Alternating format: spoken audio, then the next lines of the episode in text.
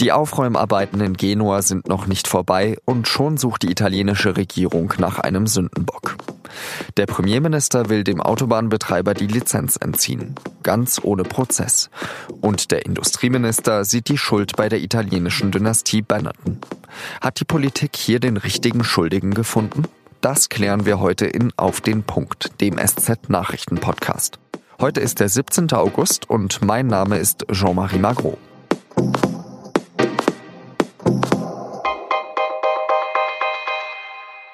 Es war eine Katastrophe mit Ankündigung. Politiker, Beamte und Ingenieure wussten, dass die Morandi-Brücke zu gewagt gebaut wurde und marode ist. Experten forderten den Abriss und Neubau. Politiker planten eine Umgehungsautobahn und nichts passierte. Stattdessen nahm die Zahl der Fahrzeuge, die über die Brücke fahren, immer mehr zu, bis es irgendwann nicht mehr ging. Am Dienstag stürzte ein etwa 180 Meter langer Abschnitt der 40 Meter hohen Autobahnbrücke ein. Mindestens 38 Menschen starben, einige Verletzte werden in Krankenhäusern behandelt und Dutzende werden immer noch vermisst. Am Samstag soll das Staatsbegräbnis stattfinden. Die Politik streitet sich währenddessen schon, wer denn jetzt schuld ist an dieser Katastrophe. Die italienische Regierung aus Lega Nord und Fünf-Sterne-Bewegung möchte dem Autobahnbetreiber Autostrade per l'Italia die Lizenz entziehen. Premierminister Giuseppe Conte deutete an, das gehe auch ganz ohne Prozess.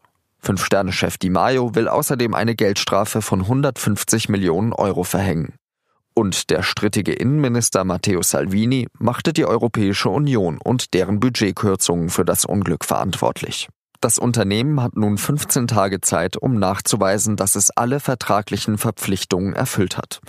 Die Muttergesellschaft wurde aufgefordert, sofort den Wiederaufbau der Brücke auf eigene Kosten anzugehen. Und diese Gesellschaft gehört zum größten Teil der Familie Benetton, ein Symbol für das Establishment Italiens. Ich spreche jetzt mit Stefan Ulrich aus dem Meinungsressort der SZ, der auch lange Zeit Italien-Korrespondent war. Herr Ulrich, die Opfer wurden noch nicht begraben und schon fordert die Regierung, dass dem Autobahnbetreiber die Lizenz entzogen werden soll. Ist das purer Aktionismus?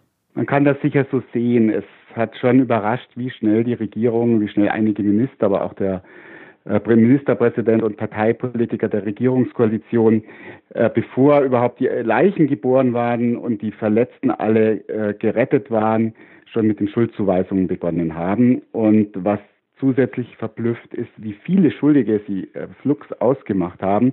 Das reicht eben äh, von der Autobahnbetreibergesellschaft Autostrade per l'Italia äh, und deren Mutterholding über die Europäische Union, die angeblich mit ihren Sparzwängen Italiens Infrastruktur kaputt macht, bis hin zu polnischen Lastwagenfahrern, die mit ihren Schwerlastern zu viel über diese Brücke gefahren sein sollen. Äh, also das ist schon etwas sehr äh, vorschnell, bevor überhaupt irgendwelche Ermittlungen angefangen haben und bevor wir wissen, warum diese Brücke wirklich eingestürzt ist. Trotzdem liegt der Verdacht nahe, dass die Autobahnbetreibergesellschaft, die sehr, sehr hohe Gewinne einfährt, ähm, es mit der Stabilität der Brücke nicht ernst genug genommen hat, was wohl nicht an den Kontrollen liegt. Denn Kontrollen hat es gegeben. Manche sagen, es war die bestkontrollierte Autobahnbrücke in ganz Italien. Aber aus diesen Kontrollen wurden offensichtlich die falschen Schlüsse gezogen. Man hätte diese Brücke nicht weiter befahren dürfen. Man hätte sie sperren lassen müssen. Das hat man nicht getan, weil es keine Alternativen in Genua gab. Und das führte dann letztlich zu dieser furchtbaren Katastrophe. Bei der Holding handelt es sich ja um die Familie Benetton. Ähm, ist das jetzt so, dass äh, die auch stellvertretend einfach für das Establishment in Italien steht und dieser Konflikt äh, zwischen den Anwälten des Volkes, wie es heißt, und äh, dem Establishment so weitergeführt wird? Benetton steht natürlich stellvertretend für eine reiche Familie aus dem Norden Italiens, die nicht nur mit ihren Strickwaren, sondern eben auch mit Autobahnen und anderem ein riesiges Vermögen angehäuft hat. Und äh, die sind natürlich jetzt ein guter Sündenbock für die beiden Regierungsparteien. Man kann dem Volk sofort jemand präsentieren, der eh im Ruch steht, äh, es sich gut gehen zu lassen, es ähm, mit den Investitionen in die Sicherheit nicht äh, so genau zu nehmen. Aber äh, das ist alles noch viel zu früh, um zu beurteilen, inwieweit Benetton, inwieweit die unmittelbar beteiligte Autobahngesellschaft Schuld haben Das sind Verdachtsmomente, mehr nicht. Und man sollte der Justiz jetzt auch etwas Zeit lassen, um zu ermitteln und nicht eine Art äh, Lynchjustiz betreiben in der Öffentlichkeit. Im Ausland äh, wird ja jetzt vor allem eben diese Debatte um die Schuld wahrgenommen.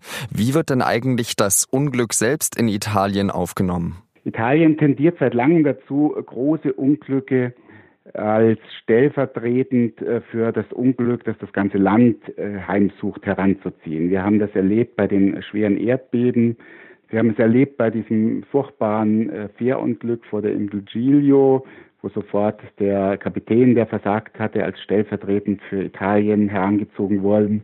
Und wir haben jetzt wieder dieses, äh, selbe, diesen selben Mechanismus bei der Brücke von Genua, es heißt, die Morandi-Brücke war genauso morsch und äh, einbruchgefährdet, wie es das ganze Land ist. Und jetzt ist die Brücke eingestürzt und jetzt stürzt auch das ganze Land ein.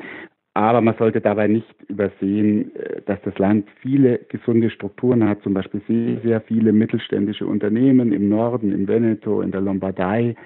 Es hat viele Trümpfe, äh, nicht zuletzt im Tourismus, wie viele Menschen gerade im Moment auf Urlaub in Italien erfahren. Es hat eine unglaublich kreative, tüchtige Bevölkerung, die aber leider äh, mit den Defiziten, die Italien hat, und da sind wir wieder bei der Brücke und die sich durchaus mit der Brücke dann wieder vergleichen lassen, äh, belastet werden und daher nicht alles aus sich rausholen können und nicht alles aus diesem Land rausholen können, was die Italiener und was Italien eigentlich verdient hätten. Das wollte ich gerade fragen. In vielen Unglücken steckt eine Chance. Welche könnte das dieses Mal sein? Mit aller Vorsicht, das, der Begriff Chance ist immer etwas heikel in solchen Zusammenhängen. Aber trotzdem, es ist das Unglück geschehen. Die Brücke liegt buchstäblich im, im Fluss, im äh, ausgetrockneten Flussbett, äh, das da nach Genua runterläuft. Und wenn die Italiener jetzt diese Katastrophe zur Selbstprüfung nehmen und sagen, wir werden jetzt alles tun, damit Italien nicht genauso endet wie diese Brücke in den nächsten Jahrzehnten, dann können wir nur darüber froh sein, über diese Selbstprüfung und vielleicht über die Wende, die dadurch eingeleitet wird. Vielen Dank, Stefan Ulrich.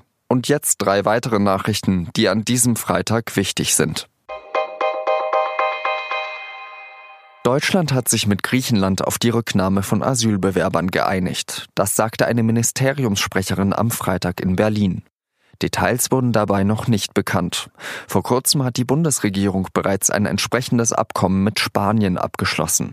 Auch die Verhandlungen mit Italien seien weit fortgeschritten. Die Abkommen sollen ermöglichen, dass an der deutsch-österreichischen Grenze überprüfte Flüchtlinge binnen 48 Stunden wieder in die Länder zurückgebracht werden, in denen sie bereits einen Asylantrag gestellt haben. Bundeskanzlerin Angela Merkel empfängt am Samstag den russischen Präsidenten Wladimir Putin. Es ist das erste rein bilaterale Treffen zwischen Merkel und Putin auf deutschem Boden seit der russischen Annexion der Krim 2014. Es soll bei dem Treffen vor allem um die Konflikte in Syrien und Ukraine gehen und um die Diskussion über die Erdgaspipeline Nord Stream 2, so Regierungssprecher Seibert. Die Kontakte zwischen Moskau und Berlin waren zuletzt wieder häufiger geworden. Beobachter werten dies als Zeichen, dass es zumindest neue Bemühungen gibt, eine Lösung für den Syrien-Konflikt zu finden. Google überlegt, wieder eine Suchmaschine in China anzubieten. Dafür müsste sich die Firma allerdings der Zensur beugen. Mehr als 1000 Mitarbeiter von Google haben deswegen in einem Brief Bedenken geäußert. Die zensierte Suchmaschine für das mobile Betriebssystem Android müsste demnach in China gesperrte Webseiten aussortieren und Suchanfragen nach Menschenrechten, Demokratie, Religion oder friedlichen Protesten nicht anzeigen. Nur so entspräche die Suchmaschine den strikten Zensurvorschriften der chinesischen Regierung. Google-CEO Sundar Pichai versuchte daraufhin, die Aufregung etwas zu bremsen. Der Konzern sei noch weit davon entfernt, die China-Suchmaschine tatsächlich in Betrieb zu nehmen.